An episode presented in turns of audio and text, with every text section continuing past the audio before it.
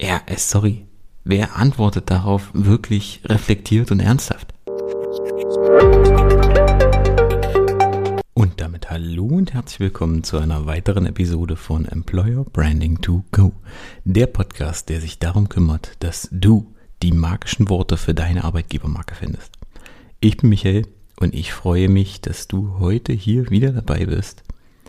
Und in der heutigen Episode soll es um eine ganz bestimmte Frage gehen, nämlich um die Frage, Herr Meier, wo sehen Sie sich denn in fünf Jahren? Genauso gut kannst du deinen Bewerber auch fragen, ob er lieber ein Dino oder eine Kokosnuss wäre. Denn der Punkt ist doch der. Erstmal, ähm, klar, der Hintergrund der Frage, du möchtest die Ambitionen des Bewerbers ähm, haben. Du möchtest wissen, was er so ähm, ja, sich für eigene Pläne hat, wo er sich selbst in fünf Jahren sieht, wie er plant, wie seine Gestaltung ist, ob er in einem Unternehmen bleiben will.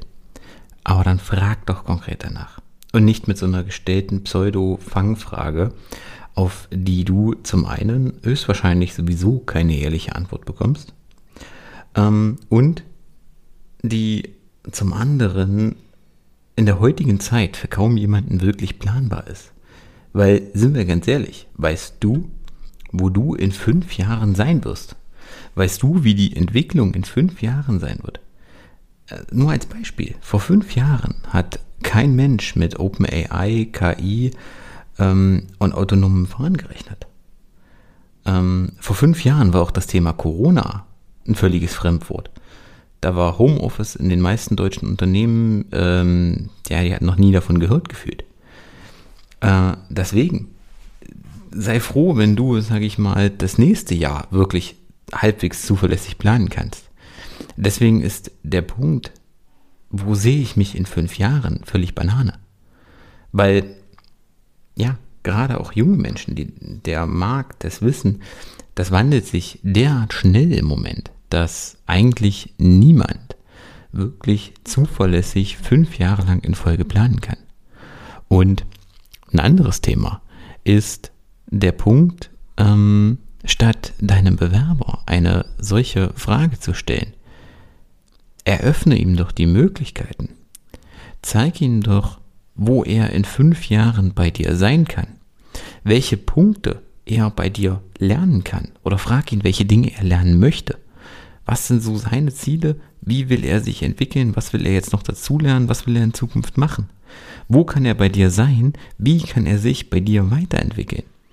Also, statt umgekehrt oder statt zu fragen, wie so die Ambitionen des Bewerbers sind oder wo er sich in den nächsten Jahren sieht, frag ihn doch einfach mal oder zeig ihm einfach die Möglichkeiten, was bei dir für Optionen bestehen, welche Entwicklungen bei dir letztendlich möglich sind und mach dich damit zusätzlich noch noch mal attraktiver auch für den Bewerber. Weil geh einfach mal davon aus, dass er nicht nur mit dir Vorstellungsgespräche führt, sondern auch noch mit anderen Unternehmen. Und wenn er bei dir bereits einen klaren Weg hat, den er vielleicht auch mitgestalten kann, dann bist du schon mal ganz anders im Rennen, sag ich mal, um den Bewerber. Und genau das ist der Punkt. Es gibt einfach Fragen im Bewerbungsgespräch, die, ja, na klar, so irgendwie historisch gewachsen sind, vielleicht vor etlichen Jahren irgendwo mal ihre, ihre Notwendigkeit hatten oder teilweise auch völlig aus der Luft gegriffen sind. Genauso wie die Frage, was sind so ihre persönlichen Stärken und Schwächen? Ja, äh, sorry. Wer antwortet darauf wirklich reflektiert und ernsthaft? Also, stell dir immer die Frage, wenn du deinen Bewerber bestimmte Fragen stellst. Was sind die Antworten, die du hören möchtest? Was ist der Zweck hinter der Frage? Also welchen Mehrwert bietet letztendlich die Frage zum einen für dich und natürlich auch für deinen Bewerber? Also was soll der Sinn dahinter sein? Ist es einfach nur eine Frage, die aus ja, Routine gestellt wird? Oder ist es gar eine Frage, die den Bewerber aus der Reserve locken soll? Ähm, dann kann ich dir ganz klar sagen, lass sie weg, die haben nichts mehr in einem Bewerbungsgespräch zu suchen. Letztendlich es, geht es doch darum, ein Gespräch auf Augenhöhe zu führen, in dem sich beide am Ende auch wohlfühlen, wo sie beide am Ende auch eine Entscheidung treffen, mit dem sie sich wohlfühlen. Und jetzt überleg mal, wenn du jetzt solche Fragen stellst, von mir aus auch Fangfragen, um den Bewerber aus ihrer Reserve zu locken, und am Ende gehen sie mit einem miesen Gefühl daraus. Was meinst du, wie wahrscheinlich die ganze Sache ist, dass die wirklich dann am Ende bei dir anfangen? Und wenn sie bei dir anfangen, wie lange sie dann bei dir bleiben? Also überleg hier an der Stelle einfach mal, was genau soll der Sinn hinter den Fangfragen sein? Ich meine, oder hinter den Fragen in deinem Bewerbungsgespräch sein. Ich meine, da gibt es noch ganz andere Kaliber, ganz andere Arten von Fragen, die du da, die da teilweise auch gestellt werden, wo ich mir dann einfach sage, warum? Also was ist der Sinn hinter dieser Frage?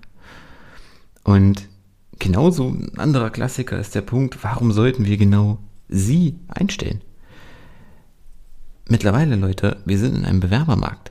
Der Punkt ist doch, dass der Bewerber die Frage auch umdrehen kann und im Gegenzug fragen kann, warum soll ich denn bei Ihnen anfangen?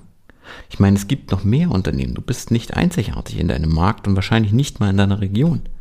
Deswegen ist immer der Punkt, was ist das Ziel hinter deiner Frage? Und wenn du einen reflektierten Bewerber haben möchtest, was ja völlig verständlich ist, dann gibt es andere Möglichkeiten, wie du das rauskriegen willst. Aber bitte, bitte, bitte nicht durch irgendwelche pseudo-subtilen Fangfragen. Das soll es an der Stelle gewesen sein mit der heutigen Episode. Ich danke dir fürs Zuhören. Wir hören uns in der nächsten Folge.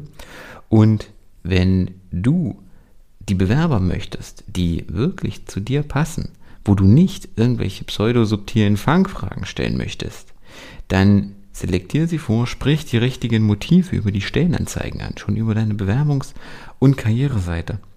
Und wie du das machst, das verrate ich dir gerne in einem kostenfreien Erstgespräch. Klick dafür einfach auf den Link in der Folgenbeschreibung oder geh direkt auf michaelkaufhold.de und wir schauen uns das zusammen an und ich gebe dir völlig kostenfrei für dich in, deinem in dem Gespräch schon die Mehrwerte mit, wie du deine Stellenanzeigen deutlich effektiver gestalten kannst und deutlich besser auch die Motive deiner Bewerber ansprechen kannst. In diesem Sinne, wir hören uns in der nächsten Episode. Vielen Dank fürs Einschalten. Bis dahin, ciao.